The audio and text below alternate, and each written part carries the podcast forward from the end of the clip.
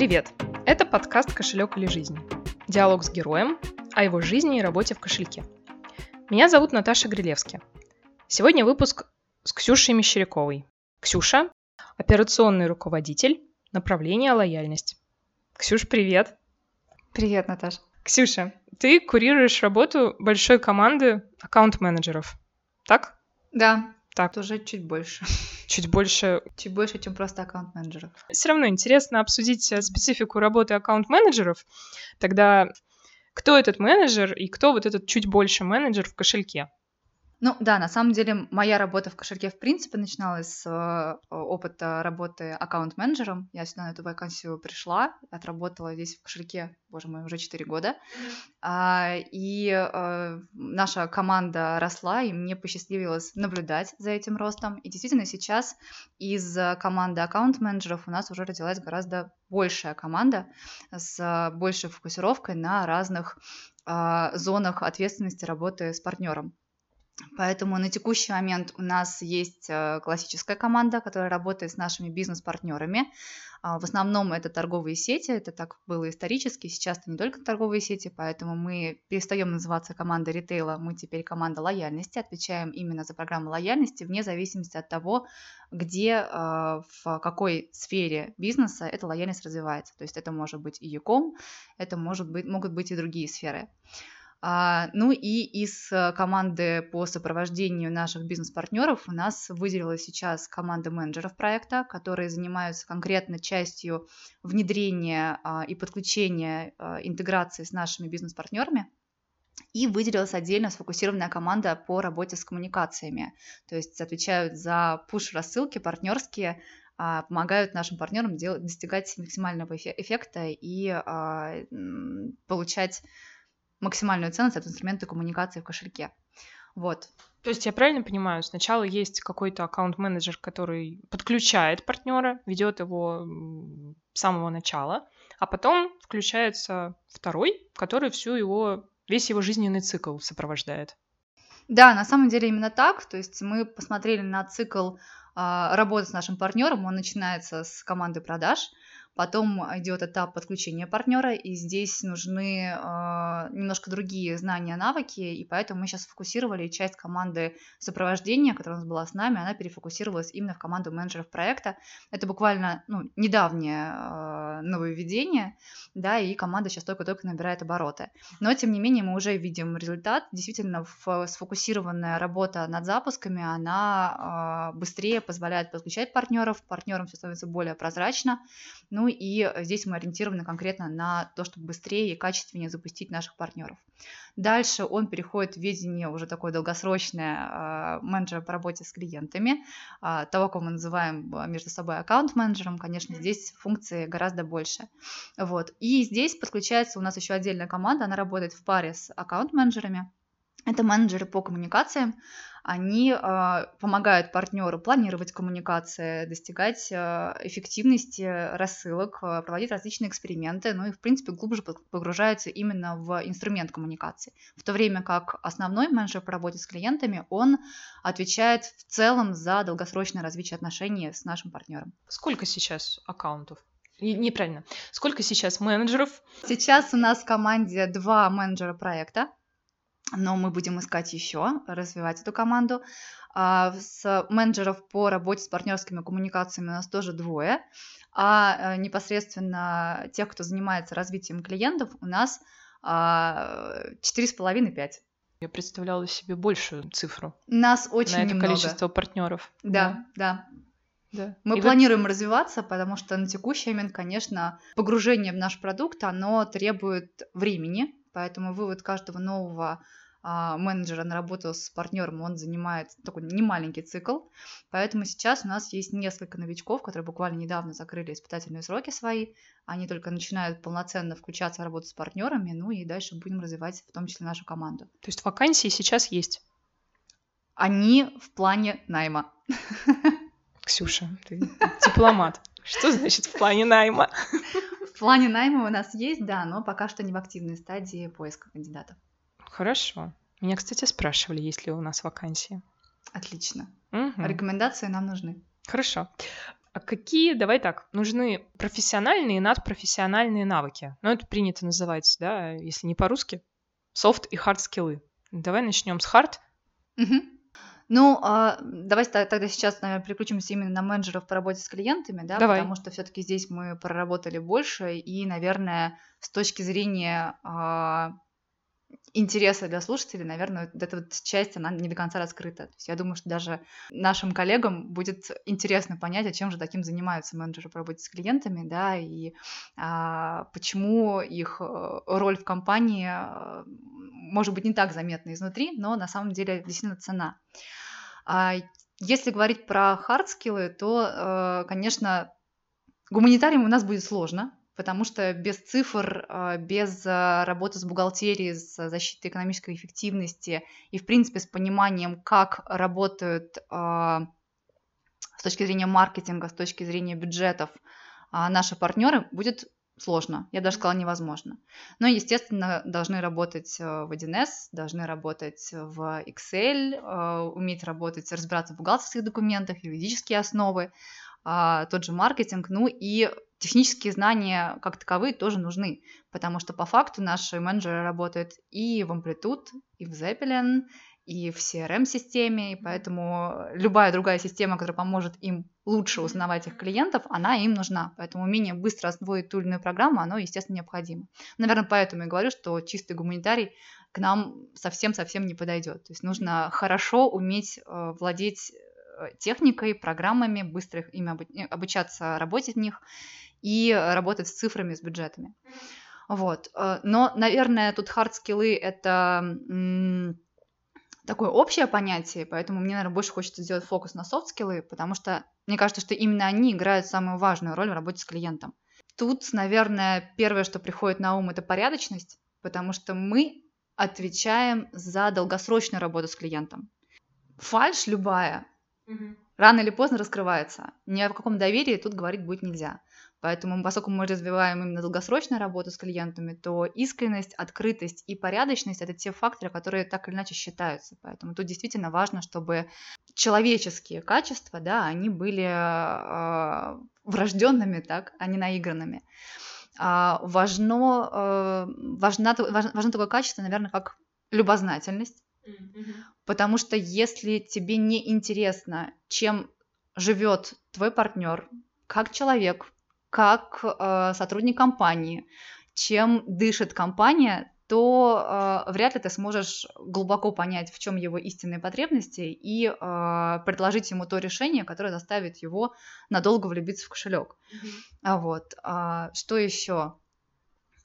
Активность, в принципе, активная жизненная позиция и не знаю, насколько это можно назвать качеством, но а, в целом любовь к людям. Если ты не любишь людей, не любишь с ними разговаривать, тебе это неинтересно, или ты пришел с целью просто рассказать и продать, ну, с большой вероятностью ты останешься ни с чем.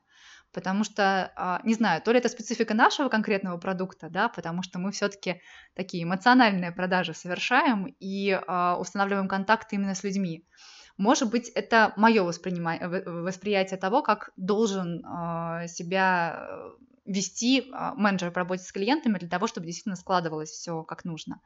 Но любовь к людям, клиентоориентированность и искреннее желание помочь, разрешить его задачу, разобраться а что именно тебе хочет сказать клиент, даже когда он говорит такими странными словами, что, что еще не с первого подхода и разберешься. Вот, э, вот это искреннее желание, которое идет изнутри от самого человека, его не развить. Оно, ну, на мой взгляд, просто либо есть, либо нет.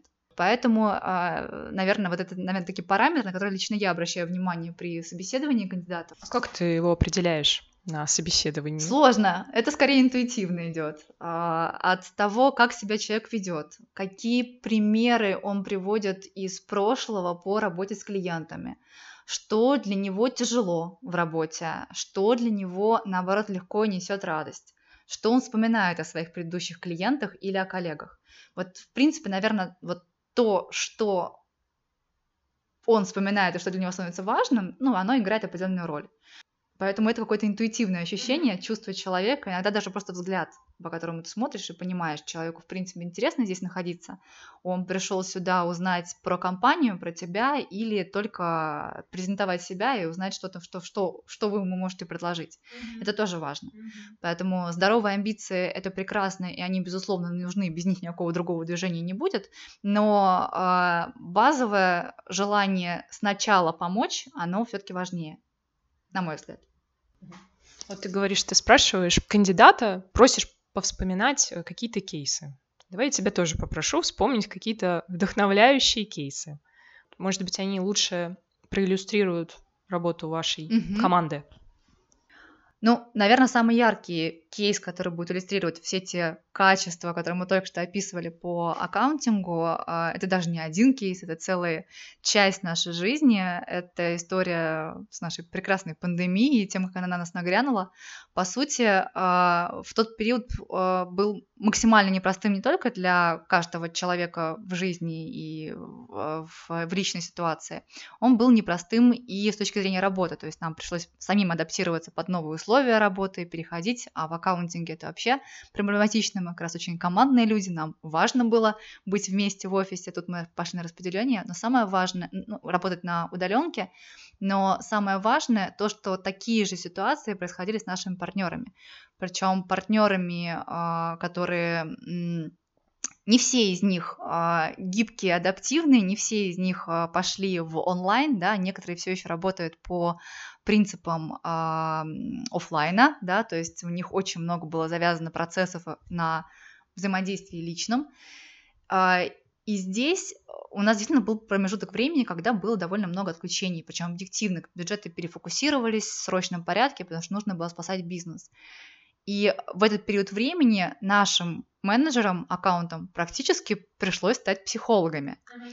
потому что они э, должны были понять и человека, и ситуацию в компании, понять, чем вот здесь и сейчас мы можем помочь их бизнесу, можем просто иногда психологически по телефону выслушать, что происходит в компании у человека, да, и даже от того, как ты его правильно выслушаешь, будет зависеть, насколько он к тебе потом расположится. И я могу сказать, что такой самый, наверное, вдохновляющий кейс для меня это то, что несмотря а, на то, что с нами случилось, что случилось, действительно было довольно много отключений, причем не маленьких. Буквально за 4 месяца, через 4 месяца более 80% партнеров к нам вернулись. Mm-hmm. И вот это для меня огромное достижение всей команды, которая весь этот промежуток времени оставалась на связи с партнерами, искала новые точки ценности, которые возникали у партнеров, искала а, новые цели, которые стояли перед конкретными людьми, с которыми мы работаем, и при этом а, оказывала поддержку такую, что им захотелось к нам вернуться. Mm-hmm. Часть возвращений были, ну, честно говоря, вопреки. Mm-hmm. То есть э, возвращались, потому что менеджер мог доказать эффективность, он был не безразличен. Не просто их слушал, он искал точки новой эффективности для бизнеса и предлагал разные варианты решений. На самом деле у нас э, в тот период времени уже появлялось, появился целый бэклог из а, разных а, инициатив, разных идей, которые были у наших партнеров. Вот. И сейчас, конечно, очень хочется все это продуктово систематизировать да, и выйти на рынок с какими-то совершенно новыми предложениями, важными для измененного рынка. Но для меня это огромная победа команды.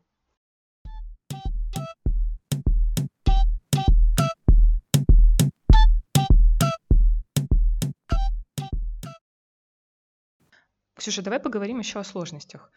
У меня есть такое представление, что профессии, где нужно много общаться, больше подвержены выгоранию. Объясню. Если у клиента что-то пошло не так, он а, с большей вероятностью выскажет все, что у него накопилось, накипело своему менеджеру. А у менеджера, а, аккаунт-менеджера, таких клиентов а, несколько. Вот как думаешь, можно ли как-то держать руку на пульсе, чтобы избежать полного выгорания?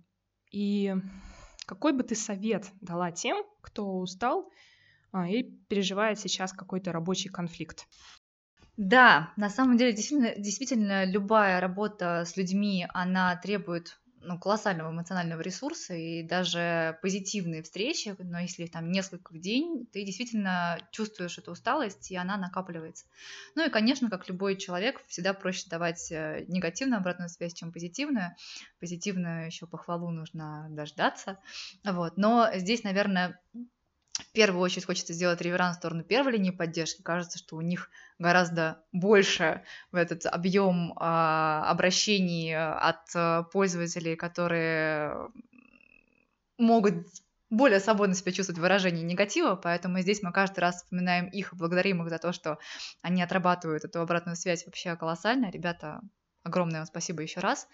Вот. Но у нас, конечно же, такое тоже бывает. И в работе с бизнесом тут э, еще идет такой, может быть, немножко даже внутренний конфликт, да, ты начинаешь думать, что, может быть, это я что-то сделал не так, раз э, партнер не любит так наш инструмент, наш э, продукт, который должен нести ему ценность. А, здесь, э, наверное, спасает только одно, что действительно у нас команда, мы друг друга поддерживаем. То есть, если происходит любой случай, сложный звонок, всегда можно прийти, рассказать э, внутри команды, описать кейс, рассказать, что произошло, и получить вот ту самую эмоциональную поддержку, которой не хватает. У вас какие-то еженедельные, ежедневные встречи? Э, у нас еженедельные встречи. А, на которых всегда можно поделиться. То есть мы рассказываем, что произошло за неделю, какие были сложности. Ну, в период онлайн это было именно еженедельно. Сейчас, когда э, часть команды вышла в офис, мы, наверное, первые, кто, как только появилась такая возможность, мы выбежали друг к другу, потому что действительно для нас вот эта вот поддержка, она важна. Поэтому в случае, если находимся в офисе, то это можно сделать вот прямо сейчас, прямо после встречи или какого-то сложного звонка прийти поделиться и получить ту самую эмоциональную поддержку от команды, которая либо расскажет, что у них тоже был такой кейс, да, а, был похожий случай, или было а, что-то, что помогло им это исправить, да, или как-то переориентировать команду. Иногда это даже достаточно просто задать какой-то вопрос со стороны а, и помочь, помочь человеку посмотреть на это глазами клиента, на эту ситуацию. То есть просто посмотреть на то, что происходит, например, на текущий момент в его бизнесе или, по, или в, с его должностью могло происходить, да, то есть почему человек мог отреагировать так или иначе. Поэтому у нас э, такой своеобразный круг доверия образовался. Сейчас э, э, выводим это немножко на другой уровень, прямо у нас непосредственно любой кейс, который кто-то хочет рассказать, получить эту поддержку, он его максимально описывает и э, получает разные варианты э, того, как можно было немножко по-другому провести эту встречу, или как э, можно сейчас поступить, или почему это тоже нормально, и с этим тоже можно жить. Поэтому здесь мы друг друга поддерживаем, у нас такая небольшая семья, можно сказать, образовалась, и, наверное, это единственное, что действительно позволяет э, избегать выгорания, потому что ты понимаешь, что ты не один, у тебя всегда есть поддержка. Ну и самое главное, здесь э, в таких кейсах у нас обратная связь всегда мы стараемся сделать ее максимально конструктивной, она направлена именно на поддержку человека, да, а не на э, поиск э, ошибок, да, которые совершает каждый из нас, и это, в принципе, нормальная история. А все-таки с ошибками как работаете? Постепенно. Ошибки бывают. Самое важное, чтобы человек понял, где была эта ошибка, и в будущем ее не совершал. Поэтому здесь мы включаем разговоры, мы объясняем ситуацию э, немножко с другой стороны, смотрим на нее. То есть сначала сам менеджер рассказывает свою точку зрения. Здесь уже выливается первая эмоция, да, которая была э, мейнстримом всей, там, например, встречи, да, и действительно его волновала. И уже то, то, сам факт того, что человек выговорился, он очень сильно помогает. Дальше начинаем задавать вопросы для того, чтобы он мог посмотреть на эту ситуацию со стороны. Встать на место самого клиента, встать на место э, компании, э, посмотреть с разных, с разных сторон, и на самом деле ситуация раскрывается чуть по-другому. Поэтому ошибки, которые могут быть здесь совершены, они становятся более явными. И дальше мы вместе с э, менеджером вырабатываем план по исправлению, по корректировке. Как можно сейчас в данной ситуации ее исправить и что можно сделать на будущее для того, чтобы не прийти в эту точку. А, ну, если говорить еще о том, как э, можно самому справиться с этой ситуацией, потому что все-таки выгорание это история личная, да, то все-таки здесь я, наверное, советую обратиться к профессиональным психологу. Благо у нас в компании есть прекрасный сервис Альтера, и я знаю, что часть коллег а, из моей команды посещают, и это сильно помогает. Это первое, потому что все-таки любое выгорание это что-то изнутри, это какие-то личные установки, и здесь лучше прорабатывать их со специалистом. Вот. А, но для себя, наверное, всегда стоит отмечать, что это работа, да, это часть нашей жизни, большая часть жизни, но э, всегда есть место чему-то еще особенному, да, тому, что интересует каждого в обычной жизни, вне работы. И это может быть что угодно. Это могут быть э, котики посредине нашего митинга, которые влезают в кадры. Это могут быть э, прекрасные разговоры о том, э, кто что любит э, перекусить или кто советует, какие фильмы посмотреть. Поэтому мы поддерживаем еще неформальное общение. И, э, наверное, от выгорания позволя... помогает еще и вот такое что-то личное, что вне работы идет. Вот. Но если говорить еще, наверное, с профессиональной точки зрения, то все-таки мы стараемся подбирать партнеров, а, которые были бы интересны конкретным менеджерам. Ну, например, а, если искренний человек сам в обычной жизни, вне работы, интересуется красотой, косметикой, а, макияжем, как все это устроено, то большинство партнеров, которые а, относятся именно к этой индустрии, к сфере красоты, будут относиться э, к нему, и он будет ими заниматься. Это важно, потому что сам, сама сфера интересна менеджеру, и дальше ему будет интереснее и больше будет хотеться а, сделать чуть больше для этой компании, потому что у него душа лежит к, к, к, э, к этой сфере. Поэтому если есть э, какой-то такой яркий запрос а, от конкретной сферы, и мы видим, что человек от этого ну, искренне по жизни кайфует, то, конечно, мы стараемся еще и сводить их вместе.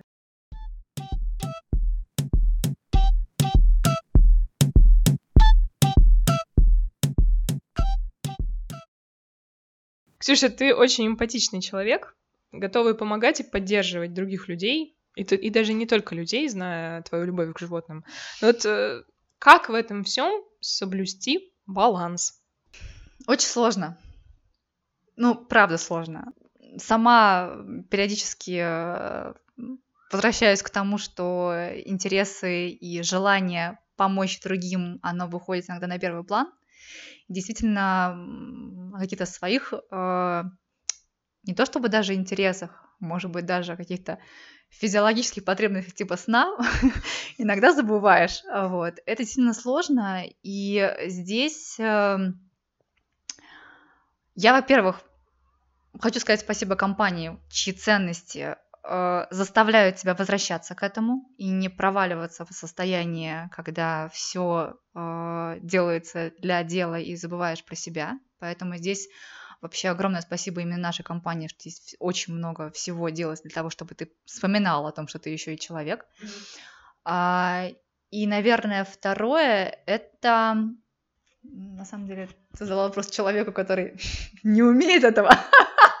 Это можно оставить. Хорошо. А второе, на самом деле, это моя же команда, которая регулярно возвращает не только меня, но и друг друга э, к тому, что иногда нужно остановиться, и действительно все сделать в одно мгновение невозможно. Uh, есть прекрасные примеры, за которыми я люблю наблюдать, особенно когда мы были в офисе. У нас uh, наши технические специалисты могли подойти к заработавшемуся менеджеру и Настойчиво напомнить, что времени уже довольно-таки много, и пора бы перейти к другим интересам и э, закончить работу. Это очень мило, на самом деле, смотрится со стороны, и действительно какую-то еще дополнительную а, дополнительный командный дух рождает, но по факту просто идет такое внешнее напоминание о том, что есть что-то еще вне работы. А, мне самой об этом сильно часто напоминает команда, ну, такой недавний пример. А, мне а, так аккуратненько показали функцию отложенной отправки писем. А, чтобы если в, случае, если на меня настигнет вдохновение, идеи или что-то еще поздно-поздно вечером, я могла отправить это письмо с отложенной отправкой там утром, да, и даже там отложенное сообщение в Слаке, потому что вот такое вот желание перерабатывать, оно э, очень сильно заразно. Это правда.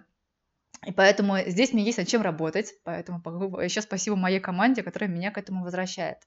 Ну и третье, конечно, это, наверное, наши близкие, наша семья, которая действительно э, в какой-то момент, ну, просто может соскучиться по тебе, да, и э, поэтому сейчас э, в моей жизни добавляется просто какое-то планирование семейных э, событий, выходов, вечеров, которые ты просто не можешь пропустить. Ну, тут, наверное, э, сейчас сама проговорила, да, и понимаю, что это все про какие-то внешние факторы, которые наталкивают тебя и возвращают. На самом деле, конечно, ничего это не будет работать, если не будет идти изнутри, желание найти вот тот самый баланс. А, наверное, поэтому говорю, что я пока что плохой пример, я этому только учусь. Но, наверное, здесь еще про, а, опять же, какие-то а, интересы более широкого круга, которые лично тебе лично тебя заставляют там восполнить баланс, да, а, и будут настолько интересными, чтобы тебе действительно хотелось бежать к этому после работы, еще к чему-то, да, расширять свой кругозор. Наверное, да, это все-таки про поиск личных каких-то интересов, которые будут мотивировать тебя получать дополнительные эмоции откуда-то извне. А вот давай, где ты черпаешь вдохновение и энергию, о которых мы сейчас говорим? Интересный вопрос. А, я, наверное, поскольку по работе очень много общаюсь, то а, в принципе, наверное, первое, где я черпаю именно вдохновение, это люди.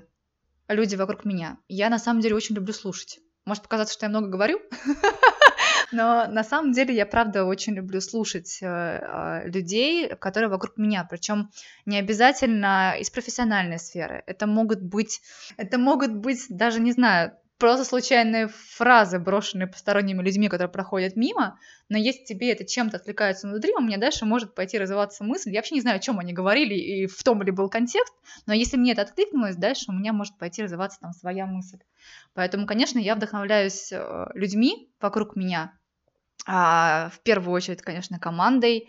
Здесь, наверное, отдельное спасибо хочется сказать Анне Никандровой, потому что это человек, который безмерно наполняет, вдохновляет, генерит идеи, и после там, одного разговора с ней хочется не только работать больше, но и жить больше, и впитывать больше информации, и больше вдохновляться от всего, что происходит вокруг. Я согласна не найду человека, который может с этим поспорить.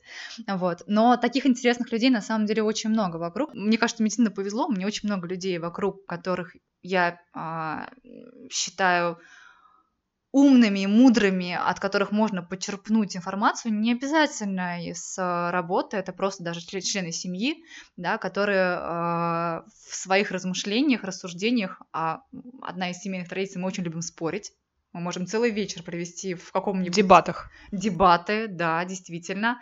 А, причем они могут быть очень горячими, потому что у нас там могут быть довольно полярные точки зрения на разные вопросы. Но это заставляет тебя лучше понимать людей с другой точки зрения, с одной стороны, а с другой стороны ты начинаешь вдохновляться, что э, вдохновляться какими-то другими событиями в жизни, и это может наталкивать тебя на совершенно разные идеи. Что еще меня вдохновляет? По работе э, могу сказать, что вот то, что мы часто очень ездим на конференции, это тоже очень сильно вдохновляет. Ты можешь слушать выступления там, того или иного партнера, а мысль у тебя будет совершенно другая, не связанная с, может быть, даже тем, что он говорит, но это определенный инсайт, который раскрывается, когда ты находишься в определенных обстоятельствах. Меня вдохновляют э, определенные сообщества, которые э, ну, на текущий момент мой интерес сфокусирован на клиентском опыте. То есть конкретно сообщество Customer Experience, да, я а, много слушаю экспертов в этой области, и э, действительно это заставляет посмотреть на разные события совершенно ну, с других точек зрения, поэтому тут тоже черпается вдохновение. А если говорить про, там, возвращаться к эмпатии, балансу, восстановлению ресурса, то, как ни странно, для меня это что-то, наоборот, более... Хотя, может быть, это не странно, может быть, это даже логично. Это что-то более рутинное и спокойное. Это прогулки и вода. То есть вот э, есть несколько точек в городе с видом на воду, куда я приезжаю, когда совсем э, хочется перезагрузиться, и даже просто там час э, созерцания, да, он тебя восстанавливает. Это готовка. Я очень люблю готовить, но не все. Если, опять же, мне хочется восстановиться, я пеку десерты. Самые разные. Не всегда это получается, не всегда это этим получается поделиться, но это в любом случае для меня такой свой, свой род медитации. Да, из этого вытекает и второе, то, что я очень люблю или уже третье. Я очень люблю вкусно покушать, действительно вкусно, поэтому э, если у вас есть прекрасные места, которые вы можете посоветовать. Э, Простите.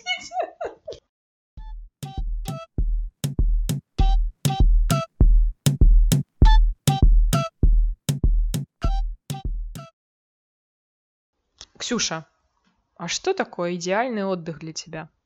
Наверное, идеальный отдых, он тоже для меня разный, в зависимости от э, того состояния, в котором я нахожусь. А, бывают э, периоды, когда для меня идеальным отдыхом является просто тотальная тишина. Это я, фильмы, вкусная еда и больше ничего. действительно хочется просто перезагрузиться, отключившись от любой информации вокруг. То есть ты просто отключаешь все доступные источники информации, которые могут у тебя там дополнительно поступать, и это такая дополнительная перезагрузка. Ну, такое на самом деле бывает нечасто, это скорее какая-то краткосрочная история, да, там, выходной день, пол выходного дня, когда нужно прям перезагрузиться, особенно после большого количества встреч. А вообще отдых, э, наверное, для меня это такое нахождение в максимально безопасной среде, поэтому э, это, наверное, про семью и про друзей. Причем семья для меня, ну, это такое больше, очень более широкое слово, чем просто родственники. То есть у меня в этот круг семьи входят еще очень близкие, давние друзья. И это такое место встреч, когда ты не, ну, не переживаешь, как ты выглядишь, что ты говоришь. А, вообще, нужно сейчас это говорить или нет? Ты знаешь, тебя всегда поймут и примут, и ты можешь быть уставшим, можешь быть э, э, в любом состоянии эмоциональном, но это круг доверия. Поэтому для меня, наверное, идеальный отдых это вот такое погружение в мою личную семью, где ты можешь быть уязвимым. Я смотрела один э, TED-ток. Идея была в том, что в основе искренних э, доверительных отношений лежит как раз-таки уязвимость. И вот ты сказала про то, что ты можешь быть уязвимым в кругу, в близком кругу, а демонстрируешь ли ты уязвимость на работе? Мне кажется, что да. Но в этом плане я за честность и открытость. Поэтому э, я довольно честно и открыто рассказываю там о своем эмоциональном состоянии команде.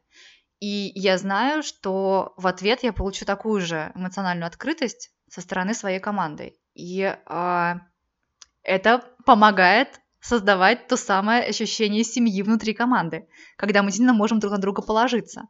Поэтому, э, говоря про уязвимость, да. Ты такой вопрос задала? Не хочется записывать. Ксюша тут хочет слиться. слиться. Ну, тут нужно, на самом деле, в, если говорить про уязвимость, для меня это, наверное, про открытое проявление собственных эмоций, чувств, и про э, то, что ты действительно можешь и готов ими поделиться, не боясь какого-то осуждения. Э, в семье, ну, понятно, тут, в принципе, все это открыто. В команде, конечно, вопрос немножко всегда сложнее. Кому как. Ну, кому как, да, наверное. Но всё, тем, тем не менее, все-таки хочется команду вдохновлять, направлять, да, и здесь вопрос уязвимости, он может быть, пора, ну, может быть разным. И ты себя можешь чувствовать не очень хорошо в определенный момент, а команду вдохновлять все равно нужно, потому что ну, нельзя, чтобы они пропитывались только твоими эмоциями, да, а наоборот двигались вперед. Поэтому э, для меня вопрос уязвимости в команде это, наверное, вопрос про открытость и, и честность, искренность. То есть э, мы говорим о чувствах на работе. И если что-то беспокоит. Э, наверное, я... Не наверное. Если что-то беспокоит, я стараюсь, наверное, тоже этим делиться. Все равно сказала, наверное, поэтому пусть оно тут останется. Ну, и в ответ э, на свою искренность и открытость я на самом деле получаю в ответ такую же искренность и открытость со стороны команды. И это помогает поддерживать нам тот самый командный дух. И если говорить про искренность, открытость и чувства, то тут мы в команде действительно стараемся друг с другом делиться. Мы делимся переживаниями, получаем поддержку, даже если эти переживания не связаны с работой, а связаны с чем-то личным. А, мы делимся счастливыми событиями в своей жизни. Мы знаем, когда у кого свадьба, когда у кого появляются дети, и стараемся это дело отмечать обязательно. Здесь я уже говорю целиком про направление. Там нас уже более 30 человек, вот, и здесь мы действительно вместе проходим какие-то еще и жизненные события в команде. Поэтому без открытости, э, ну, это довольно сложно будет. Наверное, такой еще пример приведу тоже из недавнего. Был период, когда действительно в команде было непросто. Это период был, когда очень многие болели коронавирусом, либо была ситуация с отпусками, с родственниками.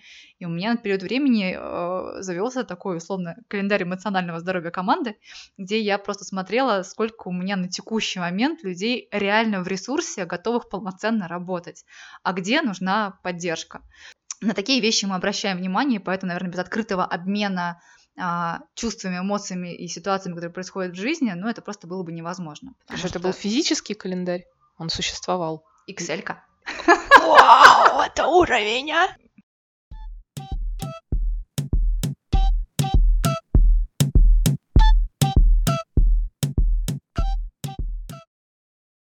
Тебе предложили прожить три очень счастливых момента твоей жизни. Согласишься?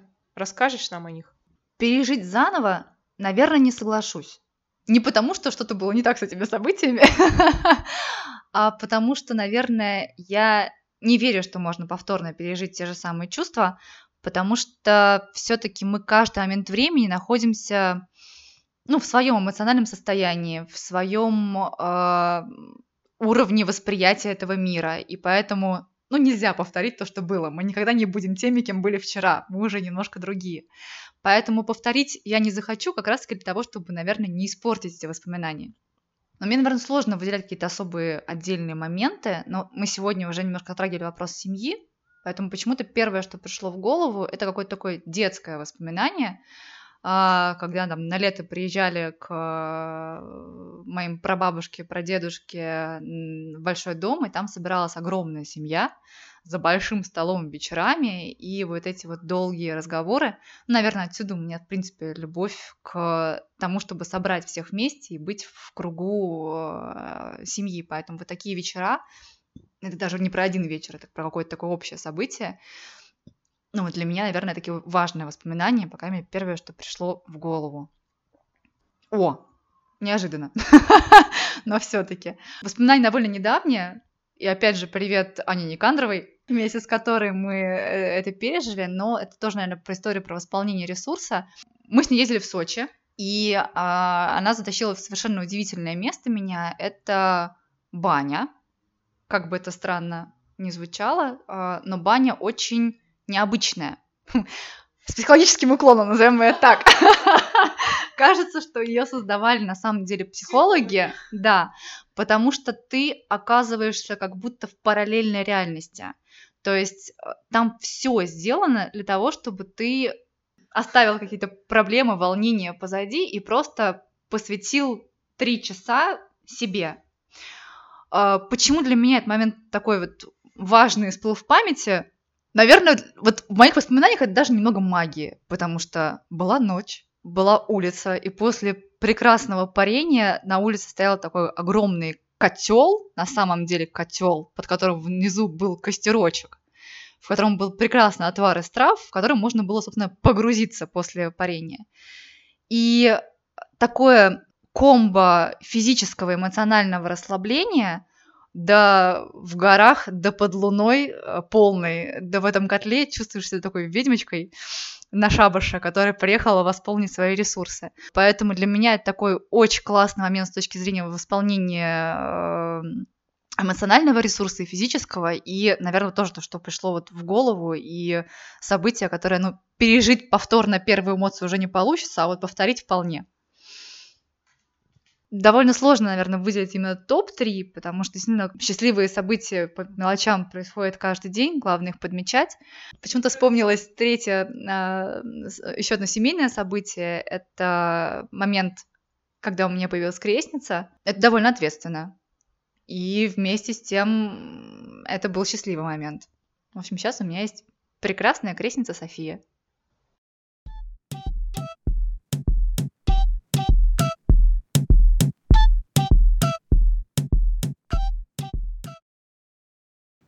Ксюша, поделись какой-нибудь мудростью житейской. Прям мудростью. Ну, глупостью поделись. Глупостью, мудростью. Не могу сказать, что это прям мудрость, это скорее жизненная позиция моя, если можно ее так назвать, я искренне считаю, что добро спасет мир, как бы это ни звучало. Потому что, э, да, в коротком периоде времени какие-то амбиции, цели, они могут быть гораздо ярче заметны, но мы же про долгосрочную работу и про жизнь, которая длится и длится, поэтому для меня э, не забывать основную базовую ценность такой искренней доброты и того, что мы здесь все э, хотим сделать мир лучше, хотя бы чуть-чуть, хотя бы от пластика избавить, хотя бы помочь нашим партнерам э, проходить их э, рабочие моменты более легко. И вот это вот э, постулат про то, что нужно помнить, что все нужно делать с добром, ну, для меня это ежедневная основа. Ксюша, спасибо. Спасибо, что пришла. Спасибо, что ты есть. Перестань смеяться. Спасибо, Наташ, что позвала. Очень приятно было тебя видеть. Спасибо. Пока-пока.